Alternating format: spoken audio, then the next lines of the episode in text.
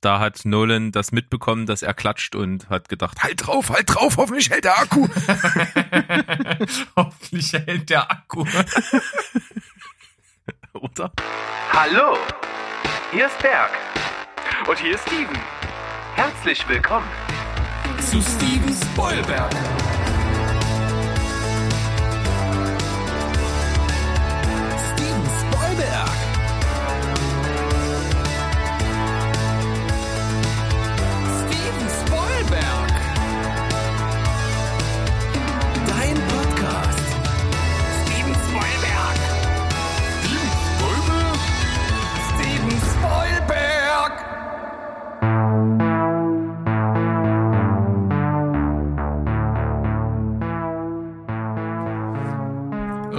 Rumstibums, euer Lieblings-Film- und Serienpodcast Steven Spoilberg ist zurück mit einer neuen Ausgabe, die 10. Wir sind mittlerweile bei Folge 38 angelangt, haben also schon die ein oder andere Serie hier abgerissen oder Top 10 Liste präsentiert.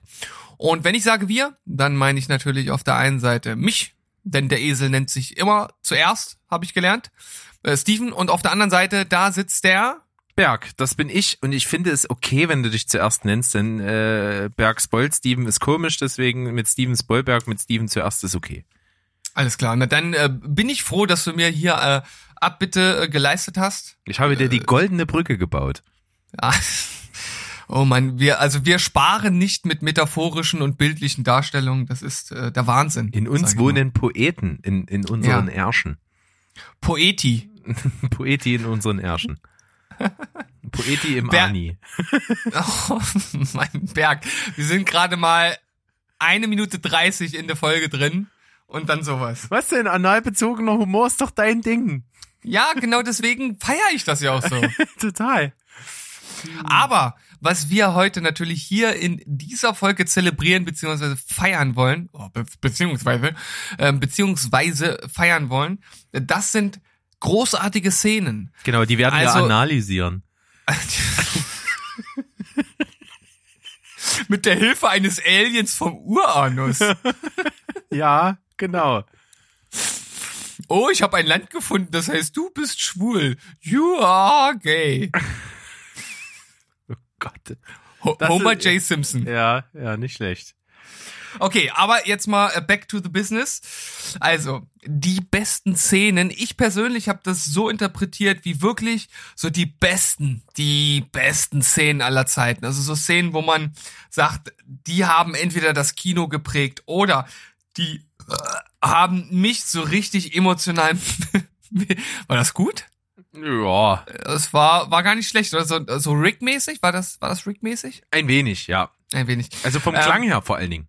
Ja, also es geht um Szenen, die haben einen mitgerissen, die haben einen vielleicht eine Gänsehaut äh, verpasst. Das sind so Szenen, wo man wirklich während des Guckens gesagt hat, wow, das ist eine Szene, die hat was Besonderes, die hat, äh, wenn's wenn's eine romantische, äh, wenn's ein romantischer Film ist, dann hat die vielleicht Werf oder Charisma. Wenn's eine Actionfilme ist, dann hat die was Explosives, etwas, was so vielleicht noch nie da gewesen ist. Wenn's ein Mystery-Thriller ist, dann ist es vielleicht der Twist oder was auch immer.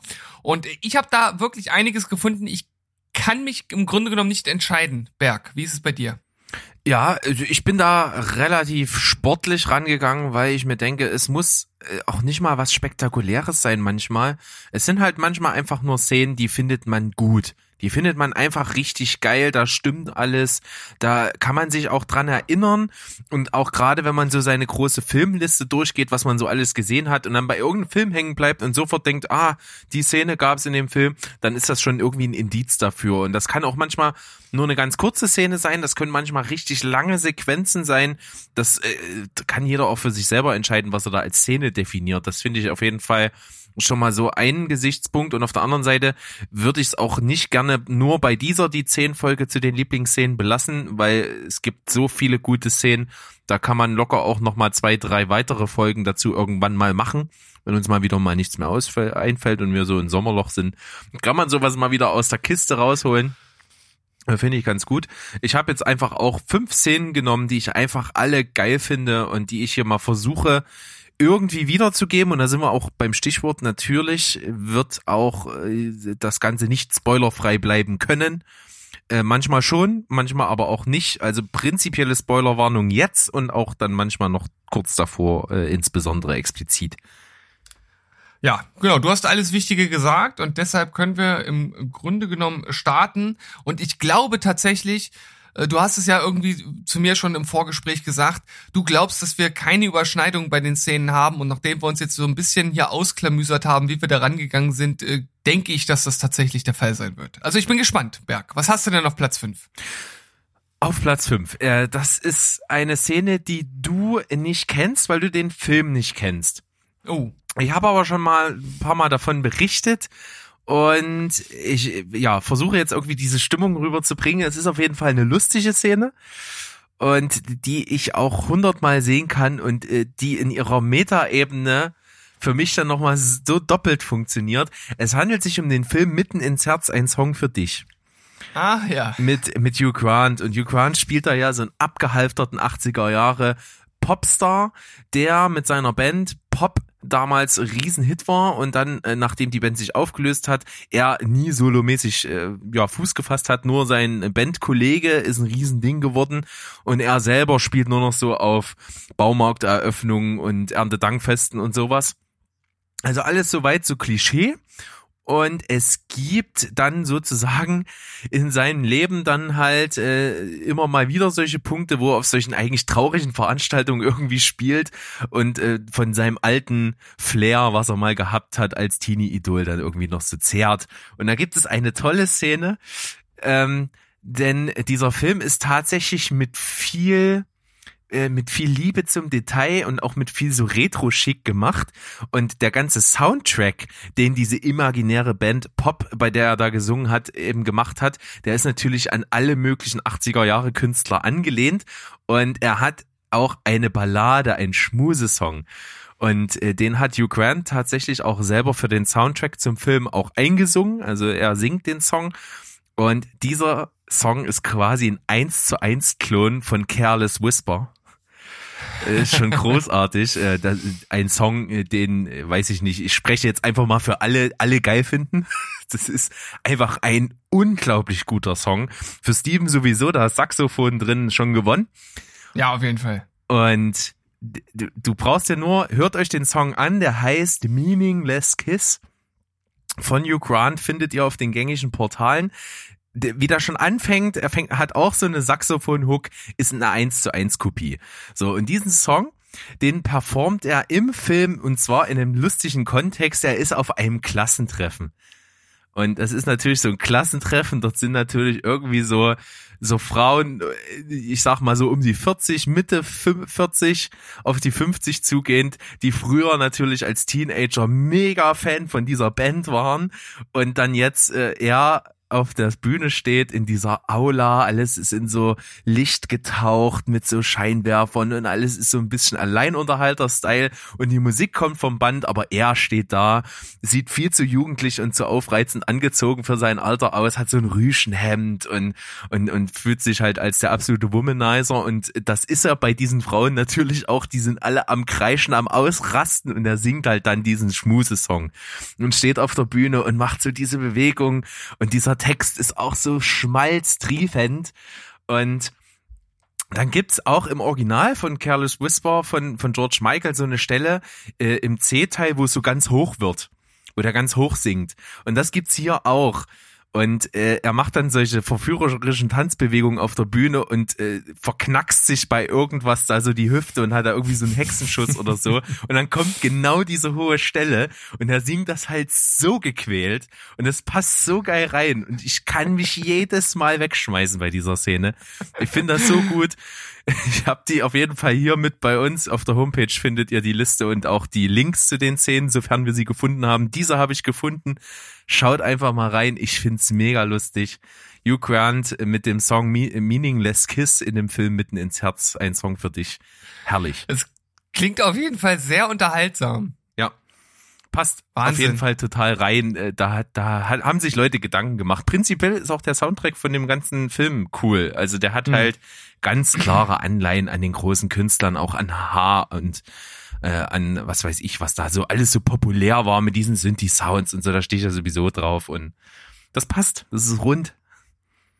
Ja, das ist doch aber schon mal ein richtig schöner Einstieg und vielleicht, äh, oder ich bin mir sogar sicher, dass viele diese Art von Szenen jetzt wahrscheinlich nicht so wirklich erwartet haben.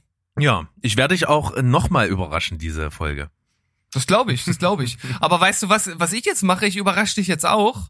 Äh, und zwar habe ich ja gesagt, für mich sind sind gute Szenen nicht nur Szenen, die jetzt mir persönlich äußerst wichtig sind, sondern ich finde, äh, zu guten Szenen gehören auch Szenen, die die Popkultur geprägt haben. Und an dieser Stelle, da muss ich wieder eine, eine Brücke zu unseren Fans äh, schlagen. So wie ich das letztes Mal für Herr der Ringe getan habe, werde ich das dieses Mal für Star Wars machen. Sehr schön. Und ja, wir ja. nehmen alle Leute mit, geil. Wir, wir nehmen alle Leute mit. Ne? Wir sind, also ich bin schon ehrlich. Also das ist jetzt nicht so, dass ich diese Szene selbst nicht gut finde ich, ich, ich finde die, die Szene an sich halt einfach auf jeden Fall eine der ikonischsten der Filmgeschichte, die es jemals gab und die schon so oft zitiert wurde, dass das überhaupt nicht mehr als Spoiler irgendeiner Art durchgehen kann. Aber äh, es handelt sich natürlich um äh, sozusagen die Offenbarung, dass Darth Vader der Vater von Luke Skywalker ist, äh, am Ende von Das Imperium schlägt zurück oder ich weiß gar nicht, ob es das Ende vom Film ist, ich glaube relativ am Ende das ist halt, also wer davon noch nie gehört hat, der lebt wahrscheinlich irgendwo hinterm Stein. unterm Stein, ja. Ja, unterm Stein wahrscheinlich noch eher als dahinter, das stimmt natürlich. Und also ich finde, ich, ich könnte jetzt nicht viel mehr Szenen nennen, die einen ähnlichen äh, Zitierungscharakter haben oder bekannt sind wie diese. Also es gibt natürlich noch noch einige, aber die gehört auf jeden Fall mit dazu und auch ich finde diese Szene auf jeden Fall ja, als eine der besten Reveals, die es so jemals gab in der Filmgeschichte, ähm, was jetzt nichts daran ändert, dass ich immer noch kein großer Star Wars Fan bin. Das ist halt einfach so. Aber die Szene, die ist wirklich ziemlich gut und ich finde, die gehört in so eine Liste mit da rein und deshalb Platz fünf. Ja, also das kann man durchaus machen und das ist natürlich auch äh, ein kleiner Fanservice jetzt an der Stelle für äh, die großen Star Wars Fans, die es zweifelsohne in unserer Hörerschaft gibt. Und äh, natürlich ist das, wie du schon sagst, popkulturell natürlich eine der wichtigsten, die es in diesem Franchise überhaupt gibt zigfach aufgegriffen wurden, abgeändert wurden, was auch immer, bis hin zu der letzten äh, Alltagssituation, wo man das gar nicht erwarten würde. Ich weiß noch, es gab irgendwo mal eine Radiosendung, da kam auch so äh, irgendwie früh dieses und dann irgendwie sagt irgendeine Stimme, wer bist denn du? Ich bin deine Kaffeemaschine.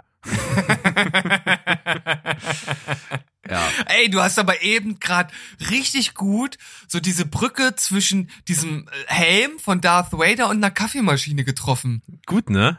Das, das war Glucker, richtig, das richtig Glucker gut. muss damit rein. Das ist ganz wichtig ja. bei einer Kaffeemaschine. Sehr gut. Ein sehr vertrautes Geräusch jeden Tag.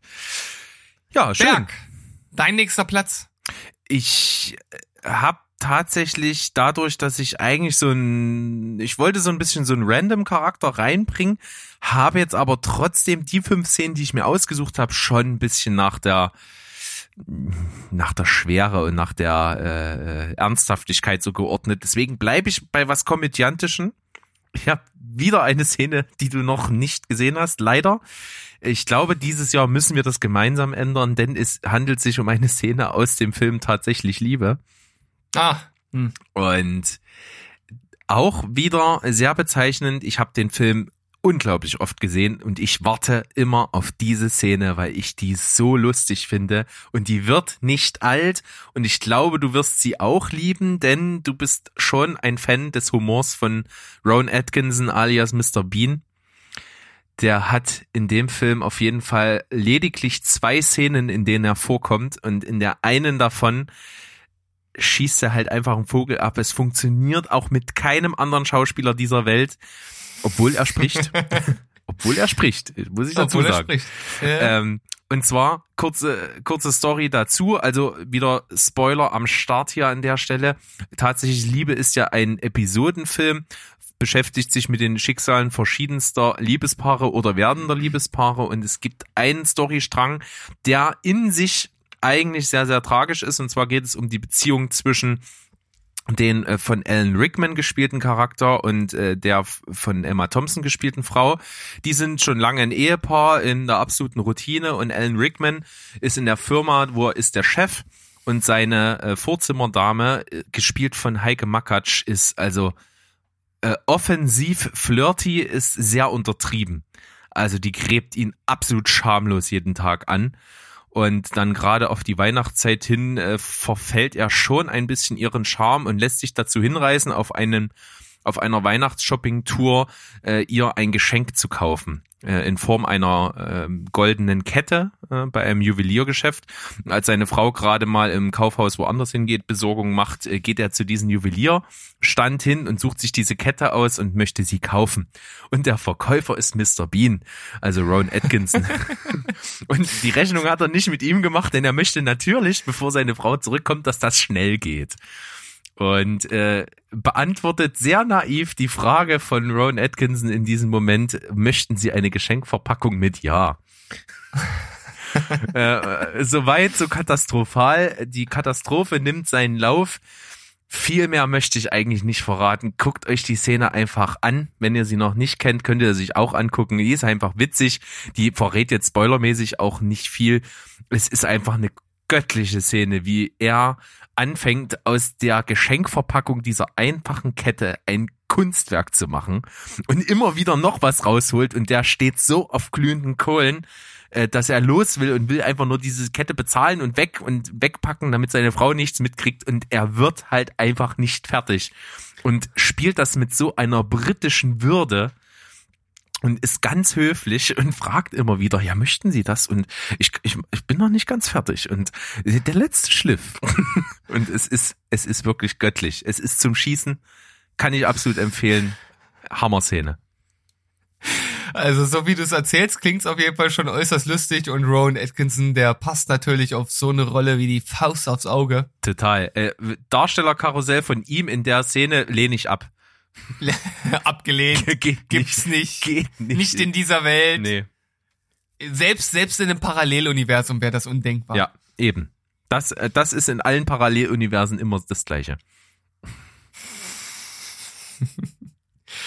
ja, schöner vierter Platz, lieber Berg. Ja, danke. Ich wende mich bei meinem vierten Platz eher, äh, ja, ich, ich, ich sag mal dem Action-Genre zu. Und äh, es ist vielleicht auch nicht ganz verwunderlich. Erstens bin ich ja durchaus dem Action-Genre nicht abgeneigt und zweitens bieten natürlich auch gute Action-Szenen absolut den Grund, um hier in so eine Liste Einzug zu erhalten. Und ich finde nach wie vor eine der besten und vor allem handgemachtesten Action-Szenen aller Zeiten und die verlangt auch jetzt noch wirklich alle Hüte, die man so ziehen kann, äh, so tief wie möglich nach unten zu halten. Äh, und zwar die äh, Truck-Szene aus Terminator 2. Oh jawohl. Also das ist wirklich so eine Szene, wo man im Grunde genommen nur mit offenem Mund auch jetzt noch dastehen kann. Also wenn man von einer Brücke, die, wie hoch wird die sein, 10 Meter, mit einem Truck halt wirklich runterfährt, dann muss man schon irgendwie einen Sprung in der Schüssel haben. Und äh, das Ganze dann natürlich noch so gekonnt einfangen, wie das in dem Film gemacht wurde, mit der Dramatik, die auch gerade dahinter liegt, weil ja da in dem Moment gerade John Connor zusammen mit dem äh, Terminator, mit dem T1000 auf der Flucht ist äh, vor dem T2000. Äh, das ist schon wirklich grandioses Actionkino. Zum Schluss gibt's noch eine richtig fette handgemachte Explosion. Also das sucht schon seinesgleichen. Und wenn man überlegt, dass der Film 30 Jahre alt ist und äh, sowas heute nicht mehr gemacht wird, es ist halt einfach so, das wird nicht mehr gemacht, dann äh, muss man einfach sagen, actionmäßig ist das eine der besten Szenen aller Zeiten. Wahnsinn. Also extrem hoch vom Aufwand her. Wie du sagst, das würde heute nicht mehr gemacht werden, weil jeder dich fragt, bist du wahnsinnig? Willst du das echt machen? Ich, wie, wie, wie ja damals der Pitch gewesen sein muss. Ja, ja. also ich, ich stelle mir schon vor, dass wir dem da wirklich runterfahren. Jetzt so in richtig in echt mit einem richtigen äh, mehrfach Tonnen schweren Gefährt. Ja, ja, das machen wir. Aber das Krasse ist ja, also die haben das schon richtig gedreht, aber wenn man auch sieht, in was für einem Winkel der Truck aufkommt, ist es tatsächlich so gewesen, dass äh, der danach gar nicht weiterfahren konnte. Also der ist in so einem äh, äh schrägen Winkel unten aufgekommen, dass die ganze Front eigentlich zerstört war. Also das haben die tatsächlich dann im Nachhinein noch ein bisschen schönen müssen, weil äh, ja ich meine, sie haben es in echt gedreht, aber es, die, die physikalischen Grenzen sind halt irgendwo erreicht und das hat halt der Truck im Grunde genommen nicht fahrtüchtig überlebt. Aber äh, sie haben das so kaschiert, dass es halt trotz, also es sieht halt mega echt aus. Also du, du siehst halt nicht, dass halt irgendwas noch gemacht wurde. Ja. Und handgemachte Action funktioniert halt einfach. Das ist mir schon aufgefallen, als wir wirklich vor kurzem gemeinsam schon Stirb langsam drei oder sowas geguckt haben. Und da hast du Szenen, wo irgendwas in die Luft fliegt und Autos durch die Gegend fliegen und so. Und du siehst halt einfach, wenn es nicht aus dem Computer kommt. Das ist ein anderes Wahrnehmen, das ist eine andere Physikalität, die dahinter steckt. Und das hat auch einen ganz anderen Impact. Ja, also wenn ich mir so überlege, bei Stirb langsam drei am Anfang einfach diese Explosion da auf der Straße. Ja, also das macht man halt auch nicht mehr. Siehst oder zumindest sehr, sehr selten. Es vielleicht so in so Filmen, die sich das wirklich auf die Fahne schreiben, wie The Expendables oder so. Aber ich glaube, selbst dort ist auch recht viel CGI dabei. Das weiß ich jetzt gar nicht so ganz genau. Das ist schon ewig her, dass ich den gesehen habe. Aber selbst solche Filme arbeiten halt einfach viel mit äh, CGI, weil es halt günstiger ist. Es ist natürlich viel risikoärmer. Und da gehört schon einiges dazu. Wie gesagt, schaut euch die Szene an und ihr werdet sehen, da werden sich nicht viele hinter das Lenkrad setzen. Ja, durchaus nicht. Also absolut würdig. Definitiv auch ein Beispiel dafür, dass es äh, einfach auch super altern kann. Also, dass so eine Szene halt einfach auch nicht davon abhängig ist, wie sind die technischen Möglichkeiten, sondern wie hast du es eingefangen, wie hast du es vorbereitet, wie echt wirkt das. Das ist absolut ein Paradebeispiel dafür. Ja, ich bin mal gespannt, ob du vielleicht auch sowas auf deinem nächsten Platz hast. Tatsächlich nicht. Auf dem nächsten Platz habe ich eine Szene, in der äh, eine Schauspielerin bloß drin ist und das ist Sandra Bullock. Nee, doch. Wird sie da umgebracht oder bringt sie sich um? Nein, oder? tatsächlich nicht. Nein. Eher, sogar im Gegenteil. Also jetzt nochmal wirklich der absolute Spoiler-Alarm. Wer Gravity noch nicht gesehen hat, jetzt ist der Zeitpunkt, wo ihr dann weghören solltet es gibt diese Szene, die habe ich dir auch schon mal gesagt, dass ich die überragend finde, als eine der besten Szenen, die ich überhaupt kenne, und zwar die Landung. Mhm. Ähm, wir haben ja im Verlaufe des Films Sandra Bullock, die natürlich über äh, um ihr Überleben im Weltall kämpft, versucht irgendwie aus dieser Isolation mitten im All irgendwie zu einer Station zu kommen, mit der sie vielleicht wieder äh, eine Chance hat, auf die Erde zurückkehren zu können.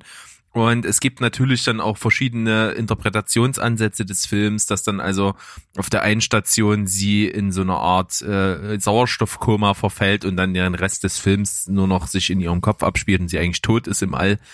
Das gibt's alles als Interpretationsansätze.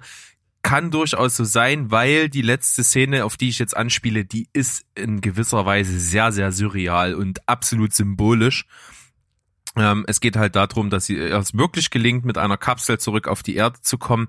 Und äh, diese Szene an sich ist schon äh, ziemlich spektakulär gedreht, wie so diese Trümmerteile um sie herum so verglühen und parallel das alles so auf die Erde zurast und dann eintritt. Und es kommt dann dazu, dass ihre Kapsel mit ihr drin über eine, ein, einer kleinen Wasserfläche halt äh, so äh, kurz kurz davor eben äh, aufschlägt auf dem Wasser was halt schon Wahnsinns Zufall ist, ne? Rundrum ist Land und nur auf der Wasserfläche prallt sie halt auf und überlebt dadurch halt diesen, diesen Absturz. Und äh, die, ja, die Kapsel wird geflutet und sie äh, kriegt es hin, die Tür aufzumachen und äh, taucht ins Wasser ein. Und ab da fängt so eine unglaublich coole Atmosphäre an. Die Musik ist Wahnsinn an der Stelle. Sie, sie schwimmt so durchs Wasser und während sie an die Oberfläche mit letzter Kraft schwimmt, äh, was sie erst tun kann, in, nachdem sie sich diesen schweren Raumanzug entledigt hat, äh, schwimmt dann noch so ein Frosch durchs Bild, was natürlich das absolute, Symbol für Back to Nature, Natürlichkeit äh, und so eine, so eine schöpferische Anmut der Natur hat ähm, zur Oberfläche. Und dann äh, schafft sie es an die Wasseroberfläche, schwimmt ein Stück und ist völlig erschöpft, lässt sich erst nochmal auf dem Rücken etwas gleiten, guckt in, in den Himmel und die Kamera schwenkt auch so auf diesen blauen Himmel mit, mit nur so, so Bilderbuchwolken. Also alles ist irgendwie surreal und zu perfekt irgendwie und zu harmonisch, was äh, durchaus darauf hindeutet, dass das nicht real existiert ist im Kontext des Films, sondern vielleicht wirklich nur also in so einer, in ihrer Vorstellung, dass sie jetzt im, in ihren Ableben irgendwie wiedergeboren wird äh, stattfindet und dann kommt die Szene, wie sie halt an Land schwimmt, äh, aus dem Wasser kriecht in den Schlamm, ne, wie wie das Leben aus dem Wasser die Erde, die Landmasse bevölkert hat, so das ist eine ganz mhm. große biologische äh, Allegorie aufs Leben, wie sie sich aufrichtet mit letzter Kraft. Das ist wirklich an der Stelle, ich geb's zu, halt einfach geil gespielt von der ganzen Körpersprache her ähm, kaufe ich ihr das halt voll ab, ne, dass, dass sie völlig ermattet ist und sich trotzdem aber der Wille aufzustehen und zu leben und in das Leben rauszutreten eigenmächtig halt größer ist und dann sich wirklich hin aufrichtet. Die Kameraarbeit ist auch brillant an der Stelle, so alles so aus der Froschperspektive. Sie wird halt so übermenschlich groß dann dargestellt, wenn sie endlich auf beiden Beinen steht und äh, die paar Schritte geht und Bildschirm wird schwarz und es steht halt nur Gravity da und dann setzt der Abspann ein. Das ist eine unglaubliche Szene, die etwas irgendwie so ein bisschen nicht von dieser Welt ist. Die ist halt einfach äh, neben der Natürlichkeit irgendwie so surreal und das finde ich halt so überragend in seiner Wirkung und äh, ist einfach eine Komposition aus aus, aus, vor allen Dingen aus Kameraperspektiven, aus Bildern, die man sieht und aus, aus einer gewissen Ästhetik und deswegen Hammer-Szene. Herrlich. Also so wie du das gerade erzählt hast, habe ich mich direkt wieder in den Film zurückversetzt gefühlt und habe eine Gänsehaut bekommen sogar. Also Wahnsinn. Ich liebe diesen Film, das weißt du. Ich liebe den auch komplett. Nicht wie bei dir vor, vorrangig das Ende. Aber ich, ich mag den auch komplett. Also ich finde den auch super stark. Aber die Szene ist nicht von dieser Welt. Ja, äh, und trotzdem werde ich es jetzt einfach so machen. Ich schließe mich einfach mit meinem nächsten Platz direkt an, denn ich habe auch Gravity auf meiner Liste stehen, aber als Action-Huber natürlich mit der 15-minütigen Plansequenz zum Start des Films. Ja. Denn das ist ja auch mal witzig, dieses, dass wir beide das haben. Das ist gut. Ja, ja. Denn auch diese Szene ist meiner Meinung nach nicht von dieser Welt, natürlich auf eine ganz andere Art und Weise. Aber wie das erst, also wer sich mal ein Making-of anguckt und sich anschaut, wie das gedreht wurde, das ist an technischem Aufwand und Know-how und Kameraarbeit also kaum zu überbieten. Und äh, ganz ehrlich, eine 15-minütige Plansequenz in dieser Art und Weise, äh, das ist schon wirklich der absolute Wahnsinn. Natürlich gibt's hier versteckte Schnitte, das ist mir klar, aber nichtsdestotrotz wirkt es halt komplett wie aus einem Guss und diese Zerstörungswucht, die sich dort halt auch einstellt und die trotz des nicht vorhandenen Sounds, ne, das Weltall ist ja nach wie vor ein Vakuum, das wissen ja viele Filme so aus den 60er, 70er und 80er Jahren nicht. Da explodiert ja auch immer alles im All und macht Krach. Das funktioniert natürlich nicht und der Film, äh, der zeigt das sozusagen auf realistische Art und Weise und überall fliegen Teile rum und äh, man wird da so reingesogen und diese Musikuntermalung, also das ist für mich ein einmaliges Erlebnis gewesen und das ist einer dieser Filme, der im Kino einfach seine Magie vollkommen entfaltet und zu Hause das im Grunde genommen nicht in der gleichen Intensität schaffen kann. Und äh, ich bin immer wieder weggeblasen, wenn ich diese Szene sehe. Das ist der Wahnsinn. Das ja. ist der Wahnsinn. Also wie man das schon konzipiert hat, Alfonso Cuaron hat da ganze Arbeit geleistet, hat sich natürlich auch mit Lubeski an der Kamera das absolute Mastermind für die Umsetzung solch eines Unterfangens geholt. Das muss man einfach sagen. Diese Kombi ist einfach göttlich. Aber ich finde auch, wie du schon sagst, wie die da rangegangen sind, wie die das Setup aufgebaut haben, um diese Szene überhaupt machen zu können, verlangt auch schon von den Darstellern und insbesondere tatsächlich von Sandra Bullock an der Stelle, dass die halt auch so eine Art Weltraumtraining absolvieren müssen, um physisch das überhaupt durchhalten zu können. Ja, also auf jeden Fall mal ein Film, bei dem du im Grunde genommen vollkommen überzeugt wurdest von Sandra Bullock. Ja? Von ihrer Leistung schon. Ich bin zwar ja. jetzt äh, auch der Meinung, dass das bestimmt auch eine andere Schauspielerin hinbekommen hätte. Sag ich jetzt ja, einfach mal so.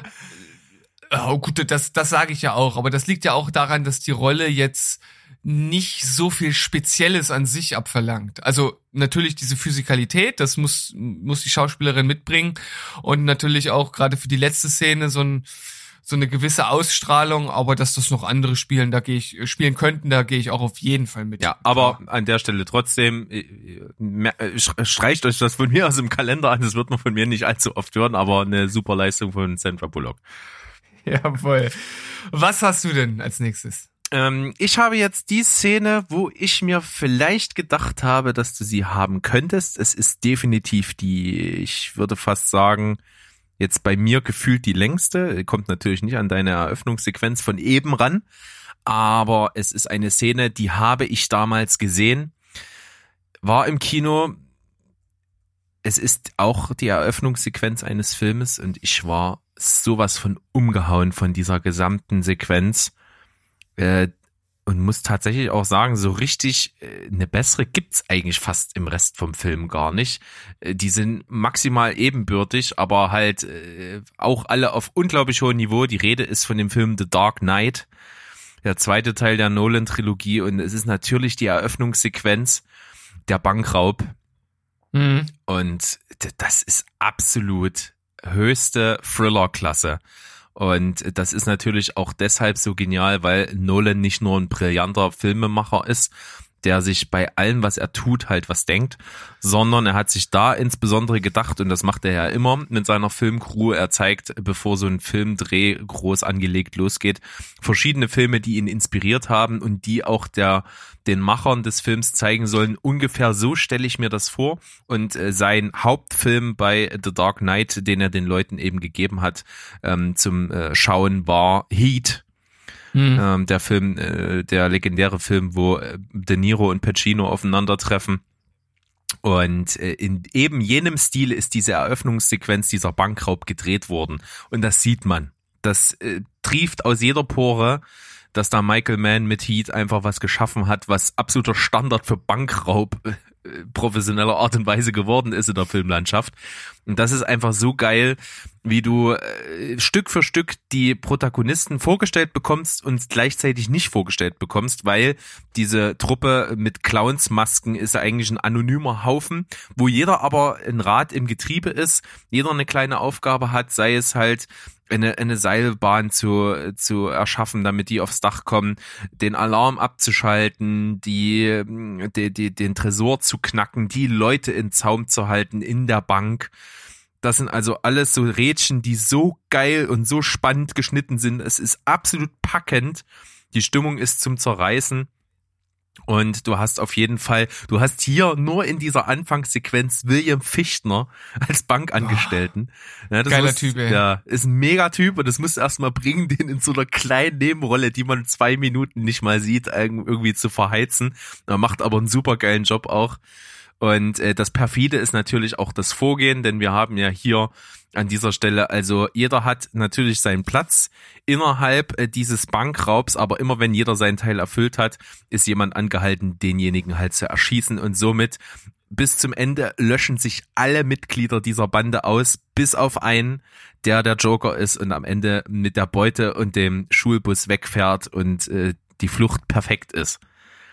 Also Spannung, äh, durchdacht, Coolness, Style, Schauspieler, alles passt. Es haut sowas von hin. Es ist mit einer Musik untermalt, die, die die ganze Zeit so ein bisschen unruhig ist. Und das heizt das nur noch mehr an. Die Bilder sind genial. Und besser kannst du eine Figur wie den Joker äh, nicht einführen. Und deswegen The Dark Knight, die Eröffnungssequenz der Bankraub. Ja, richtig geile Wahl. Ich habe bei mir aufgeschrieben The Dark Knight, äh, das äh, Joker-Verhör. Ja, auch gut. Ähm, Habe ich jetzt aber allerdings, äh, also ist jetzt nicht in, in, in, bei den Favoriten dabei gewesen, deshalb gebe ich den jetzt einfach so mit, mit raus. Ist natürlich auch einfach eine starke Szene, weil da halt so dieser ganze Wahnsinn vom Joker so kongenial von Heath Ledger rübergebracht wird. Und äh, das, was sozusagen in deiner Szene angeteasert wird, äh, entfaltet sich dort halt in voller Gänze. Genau, weil äh, in der Anfangsszene ist halt einfach nur die Abgeklärtheit, dass das das kriminelle Mastermind in seiner Kaltblütigkeit auch Und äh, was dann eben in dieser Verhörszene dann zum Tragen kommt, ist wirklich dieser Wahnsinn hinter der Person, diese perfiden kleinen Spielchen, äh, zu wissen, man ist eigentlich äh, in der Position, wo man überhaupt keine, keine Macht und keinen Druck mehr ausüben kann und er tut's halt doch auf einer ekelhaften psychologischen Art und Weise. Ja, auf jeden Fall. Auf jeden Fall.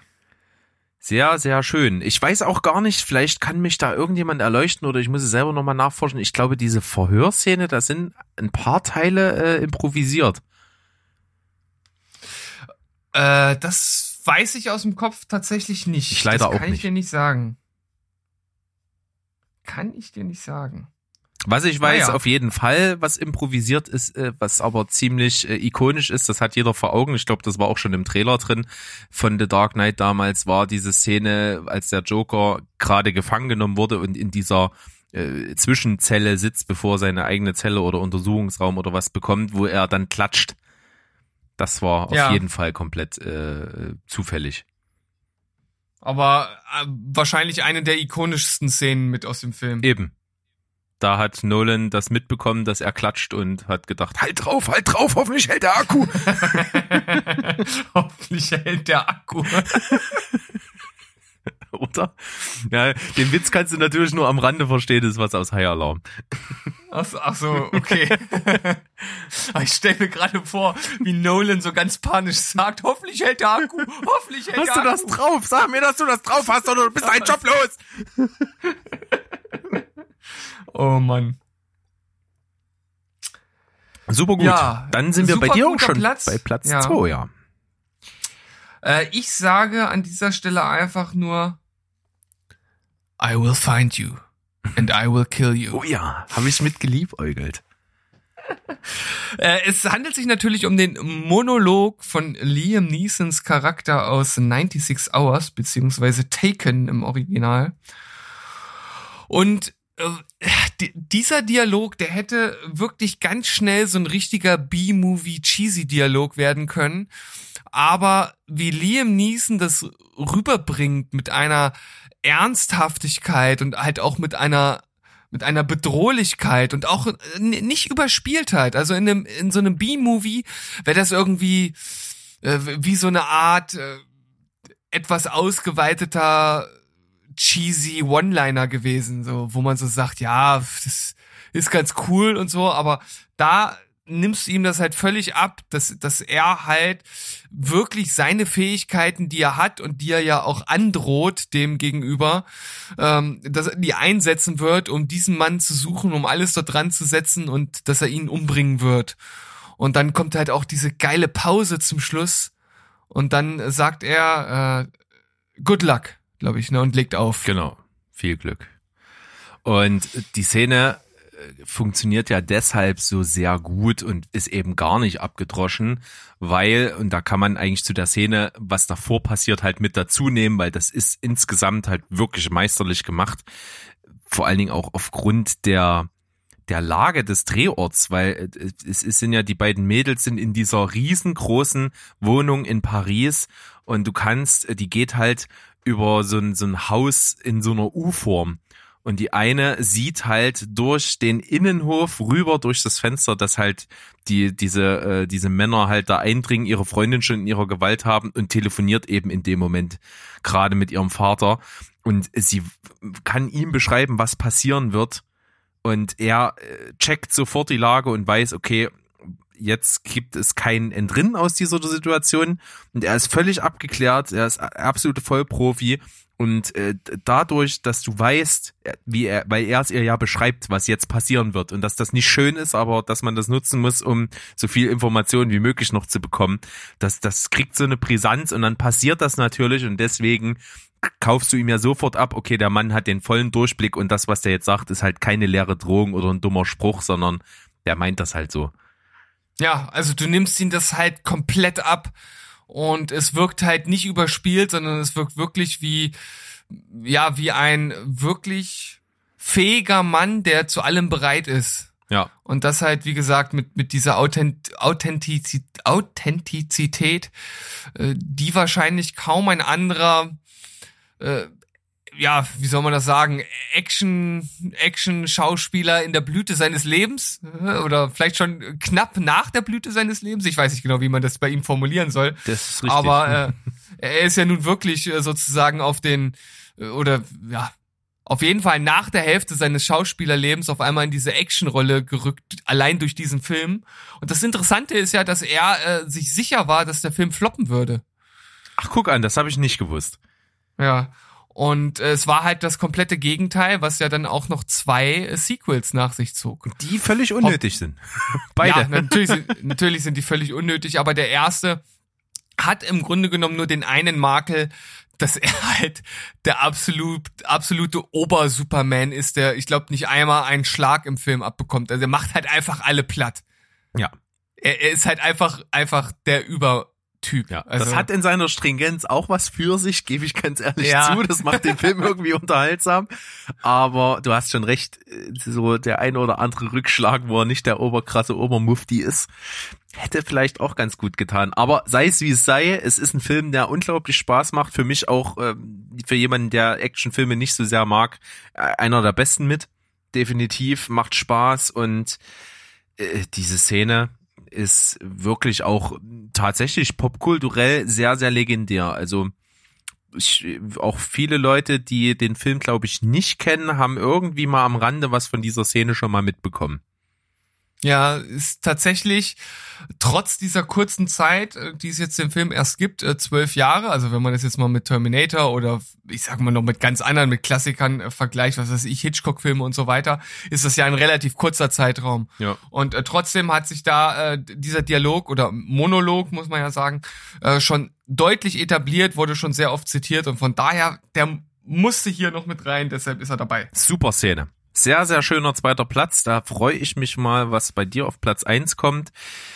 Was bei mir auf Platz eins kommt, glaube ich, weißt du. Ähm, also ich habe jetzt tatsächlich wirklich die Szene genommen, die ich eigentlich als die beste Szene aller Zeiten empfinde. Okay, ich hatte ja schon irgendwie vermutet, dass es eventuell etwas aus manche mögens heiß äh, sein könnten, könnte, aber das war ja nicht der Fall, das hast du mir schon gesagt. Jetzt muss ich mal überlegen, was gehört denn? Äh, ja, äh, äh, die die äh, Flüsterszene aus äh, Lost in Translation. die ist nah dran. Die ist nah dran. Es ist auf jeden Fall die emotionalste. Ich erlöse dich von deinem Rätselraten. Es ist die Tankstellenszene von No Country for Old Men. Ah, verdammt. Ja. Und äh, ist diese Szene perfekt und also, äh, wie soll ich das? Ich fange mal anders an. Du hast gerade einen Namen in den Raum geworfen, der da einen ganz, ganz großen Anteil dran hat. Und zwar ist das Hitchcock. Tatsächlich. Ja. Denn diese Szene ist für Blockbuster oder für für Filme relativ ungewöhnlich, war eher zur Zeit von Hitchcock das probate Mittel. Es geht um Suspense. Mhm. Und Hitchcock hat das selber mal an einem Beispiel erklärt. Er hat gesagt, ich könnte eine Szene in einem Film zeigen, wo zwei Menschen an einem Tisch sitzen, sich unterhalten, fünf Minuten lang und dann geht eine Bombe hoch, die unter dem Tisch war. Der Zuschauer hat auf jeden Fall davon einen Effekt. Er ist überrascht, er ist schockiert und dieser Zustand hält für 30 Sekunden an. Hat eine gewisse Wirkung, aber man kann das Ganze auch völlig anders angehen. Und zwar indem man in dem Moment, wo sich die beiden Personen an den Tisch setzen, zeigt, dass unter dem Tisch eine tickende Bombe ist, die in fünf Minuten hochgehen wird. Hm. Und äh, dadurch ist der Wissensvorsprung des Zuschauers dafür verantwortlich, dass diese Szene völlig anders wahrgenommen wird. Denn der Zuschauer ist nicht nur für 30 Sekunden geschockt, sondern für fünf Minuten angespannt. Ja. Und ja, das steht und fällt natürlich auch ein bisschen damit, wie die Qualität des Dialoges ist, wie du das Ganze auch verarbeitest, weil irgendwann verpufft so eine Wirkung auch. Aber wenn du das meisterlich kannst, und das können die Cohen-Brüder, dann ist so eine Szene absolut Gold wert ist mit nichts anderem aufzuwiegen. Das funktioniert bei No Country for Old Men absolut genial. Äh, absoluter Spoiler natürlich an der Stelle. Wir lernen am Anfang des Films den äh, Killer Anton Chigurh, gespielt von Javier Bardem, kennen als einen absolut kaltblütigen Mörder, der, um sein Ziel zu erreichen, vor nichts halt macht, äh, kein Mord als unnötig ansieht, sondern einfach nur alles mitnimmt, um an sein Ziel zu kommen. Zu dem Zeitpunkt wissen wir auch schon, dass er zwei Menschen mindestens sehr, sehr krass um die Ecke gebracht hat. Und wir wissen, dass der unterwegs ist mit einem gestohlenen Fahrzeug und an einer Tankstelle anhält. In dieser, diese Tankstelle ist mitten im Nirgendwo, also keine Zeugen. Es ist nur ein alter Mann hinterm Tresen und er ist dann dort, ja, will das Benzin bezahlen und äh, kauft sich noch so eine kleine Tüte Nüsse. Und der alte Mann, naiv wie er ist, wie er es immer macht, fängt ein Gespräch mit dem Fremden an, einfach um freundlich zu sein. Ähm, typischer Smalltalk. Er fragt ihn halt, weil er sein Nummernschild sieht, äh, ob es da in der Gegend geregnet hat, wo er herkam und so. Und der äh, Killer ist auf einmal natürlich total unfreundlich, fragt den alten Mann, äh, was er, was, was ihm denn einfällt, nach sowas zu fragen. Und es entwickelt sich ein Gespräch und wir als Zuschauer haben natürlich den Wissensvorsprung, der Mann hat wahrscheinlich gerade sein äh, Todesurteil unterschrieben. Hm. Und dieses Gespräch geht aber ganz lange nicht in diese Richtung. Du rechnest zwar die ganze Zeit damit, okay, der wird ihn gleich um die Ecke bringen, aber es passiert halt nichts. Die unterhalten sich über Belanglosigkeiten. Das Gespräch ist auch sehr, sehr unangenehm und das fällt auch dem alten Mann hinter der Theke immer mehr auf. Er versucht aus dem Gespräch irgendwie rauszukommen und zu flüchten, aber äh, der Killer hat Lunte gerochen, sozusagen, Blut geleckt und lässt ihn nicht aus dieser Konversation heraus. Und es entwickelt, entwickelt sich ein Gespräch, welches wirklich so geschliffen ist vom Dialog her. Da ist jede Zeile, die sitzt. Und es gibt auch so verschiedene Spannungsmomente, wo wo ich einfach nur sage, die Cohen-Brüder sind genau die, die machen genau das, was ich brillant finde. Es gibt so eine kleine Szene, wie er sein Tütchen Nüsse zu Ende gegessen hat und die Verpackung zusammenknüllt und auf den Tresen legt. Und äh, die Kamera ist nur auf dieser Tüte, wie sich dieses Plastezeug halt so wieder auseinander äh, äh, dehnt und, und dabei so knistert. Und was anderes wird da nicht gefilmt. Und es ist, ist die buchstäbliche Spannung, die sich für den Zuschauer immer weiter ins Unermessliche ausbreitet und irgendwann entladen werden muss. Und dann gibt's halt am Ende dieses Dialogs so dieses Gespräch um einen Münzwurf. Und der Killer wirft halt eine Münze und fragt halt den alten Mann, was er sagt. Und wir als Zuschauer wissen, es geht um sein Leben. Er weiß es nicht. Und er hat Glück. Und ja, so endet diese Szene. Und wir glauben zumindest als Zuschauer, dass äh, dadurch auf Dummdideldei der Mann halt sein Leben gerettet hat. Äh, aber das hätte auch ganz schnell anders kippen können. Und äh, das ist eine Szene, die ist absolut perfekt. Es geht nicht besser, es geht nicht spannender. Ich bin jedes Mal geflasht von dieser Szene. Ich glaube, ich, wenn ich die gucke, halte ich die komplette Zeit über den Atem an, weil es einfach jedes Mal wieder spannend ist. ah, nicht, dass du mir irgendwann mal umfällst. Ja, das versuche versuch ich zu vermeiden. Aber Ja. brillant und man kann es auch nicht oft genug betonen, wie eine Figur wie Javier Bardem da spielt, äh, mit so einer Frisur so angsteinflößend sein kann. Das kriegt man nur hin, wenn man brillante Filmemacher ist und das sind die Coen-Brüder und deswegen ist diese Szene meine absolute Lieblingsszene. Ja, die ist auf jeden Fall richtig großartig und in meiner kleinen Recherche, die ich gemacht habe, ist die auch immer mal wieder genannt worden. Ich habe sie da auch noch mal gesehen und also das ist auf jeden Fall schon etwas ganz Besonderes und vor allem ist ja der Film etwas ganz Besonderes, denn der kommt äh, ohne Filmmusik aus. Das ist auch total speziell. Ja, der geht deutlich über zwei Stunden und hat äh, 16 Minuten Musikeinsatz in Anführungsstrichen. Denn der Musikeinsatz besteht im Prinzip nur aus so anschwellenden Tönen im Hintergrund und das war's. Ja, ja genau.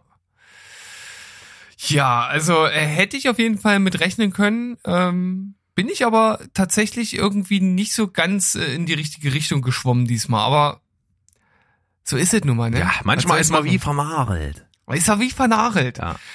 Äh, also ich werde jetzt auf jeden Fall bei meiner Platz 1 Szene einen kleinen Trend dieser Liste hier weiterführen, beziehungsweise, was heißt, ein Trend ist es eigentlich erst dadurch, dass ich jetzt nochmal einen äh, Regisseur nehme, den wir heute schon hatten.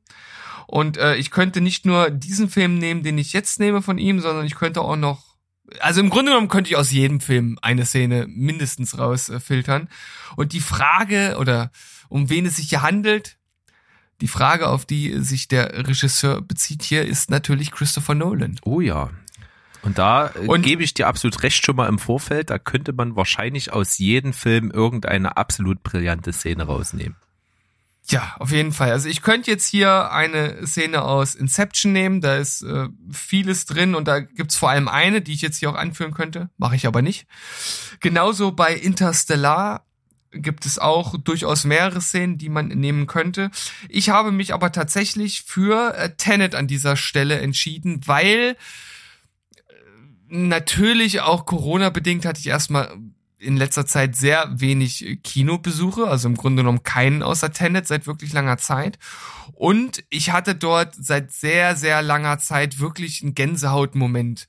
Also wo ich da saß und wirklich einfach geflasht war von dem, was dort halt gerade passiert ist und wie meisterlich Nolan dort auch wieder die einzelnen Handlungsfäden zusammenspinnt.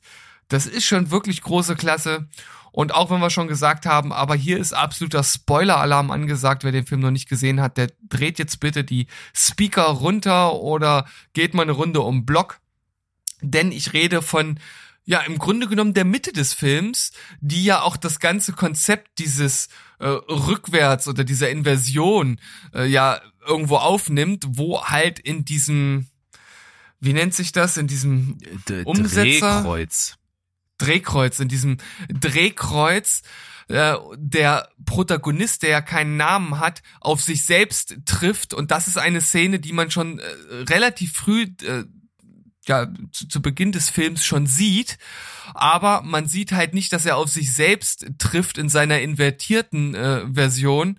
Und äh, wie das halt zusammengefügt wird und wie es also selbst kurz bevor es passiert, ich versuche halt auch immer nicht zu weit nach vorne zu denken, bin ich noch nicht da drauf gekommen, was passiert und auf einmal so krass. Ja, stimmt, genau, das jetzt ergibt das alles Sinn.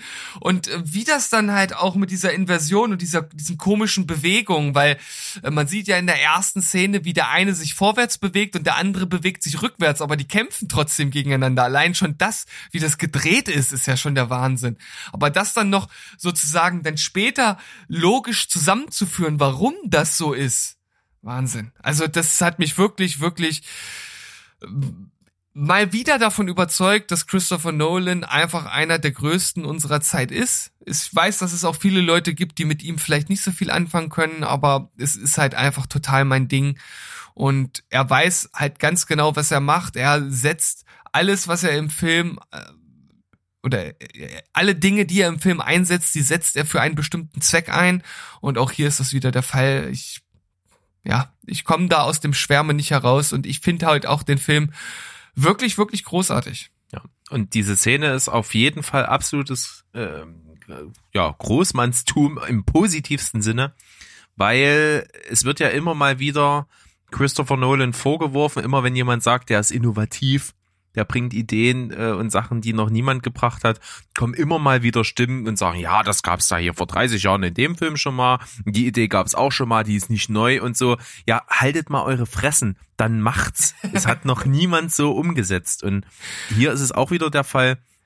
Es ist auf jeden Fall äh, so kompliziert, diese diese Mechanismus von Zeit und rückwärts laufen, vorwärts laufen, äh, so darzustellen, dass das wirklich einen Sinn ergibt und nicht irgendwie komisch wirkt, wie es hier der Fall ist. Das ist absolut meisterlich.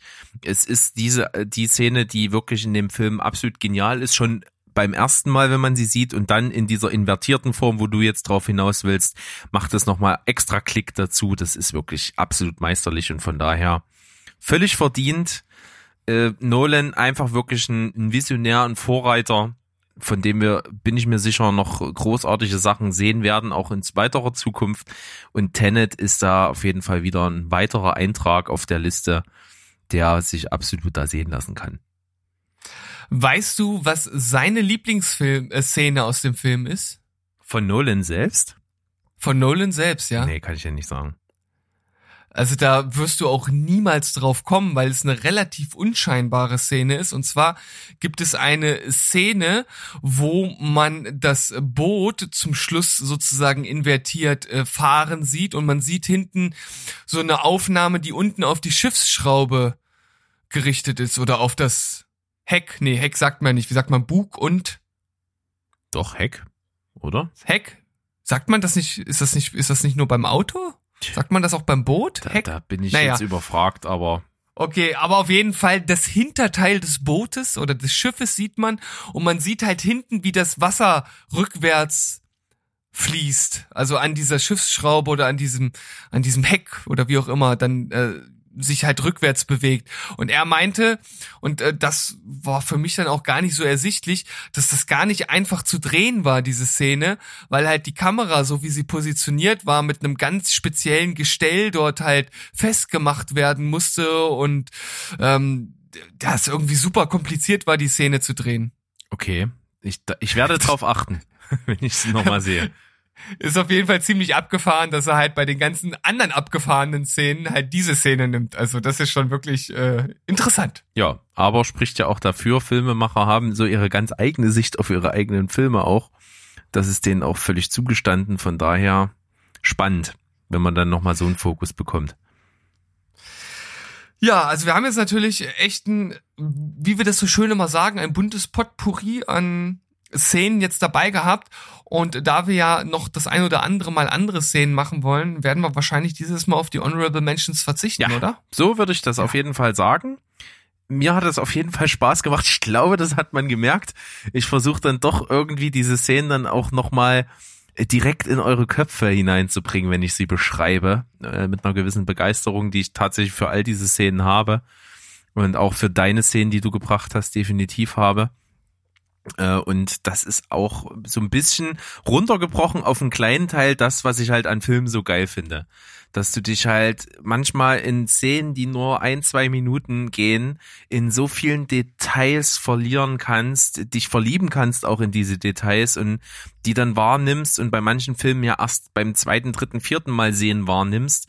Und das ist so eine eigene Faszination. Und wenn man sowas mitbekommt, finde ich auch, sieht man auch dieses ganze Herzblut und dieses ganze, dieser Gedankenschmalz, der von den Machern da so reinfließt und du, du merkst an diesen Sachen auch deren Leidenschaft, finde ich, und das finde ich halt total großartig. Ja, wir werden das weiterführen. Wir werden weiter unsere Leidenschaft hier auch reinpumpen, denn das ist auf jeden Fall eine Liste, die, ja, man kann sagen, fast unendlich weitergeführt werden könnte. Aber man muss es ja nicht überstrapazieren. Wir werden uns ein bisschen Zeit lassen, jetzt ein bisschen Zeit vergehen lassen. Und äh, also ich kann schon mal einen kleinen Spoiler anbringen. Beim nächsten Mal, wer sich jetzt gewundert hat, äh, wird auch definitiv ein Quentin Tarantino-Film dabei Oh sein. ja. Denn, äh, denn äh, im Grunde genommen ist es ähnlich wie bei Nolan. Du kannst auch aus jedem Quentin Tarantino-Film mindestens eine, also praktisch überragende Szene hier auch mit aufnehmen. Auf jeden Fall. Und das, was äh, heute auch so ein kleines bisschen mit dabei war, es sind auch oft Eröffnungsszenen von Filmen, die großartig ja, sind. ja, ja. Denn Eröffnungsszenen sind ja was ganz Spezielles, weil sie praktisch den Weg des Films ja vorgeben und einen schon mal direkt einstimmen. Und wenn, wie bei The Dark Knight, diese Anfangsszene so großartig ist, dass man direkt drin ist im Film, super reingesogen wird in diese ganze Atmosphäre, dann ist natürlich auch der Weg geebnet für einen epischen Film und das wäre vielleicht mal generell so ein Ding für eine die 10 Liste, oder? Eröffnungsszenen. Ja. Ja. Klingt gut. Steven, das hättest Klingt du nicht gut. besser sagen können. Ich bin begeistert. Wir hatten großen Spaß. Ich hoffe, ihr auch.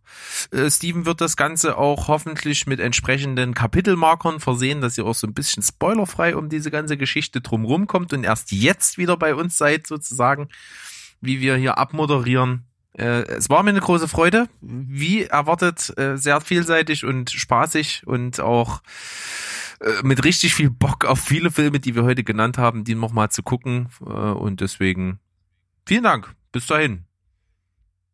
Ja, genau. Bis dahin, ich nehme für mich auf jeden Fall mit, ich muss No Country for Old Men endlich mal wieder schauen. Habe ich erst einmal gemacht. Ja, definitiv. Und mit diesem Gedanken, tschüss, ciao und goodbye. Bleibt spoilerfrei und bei jeder Szene mit dabei. So sieht's aus. Tschüssikowski. Bis denn dann.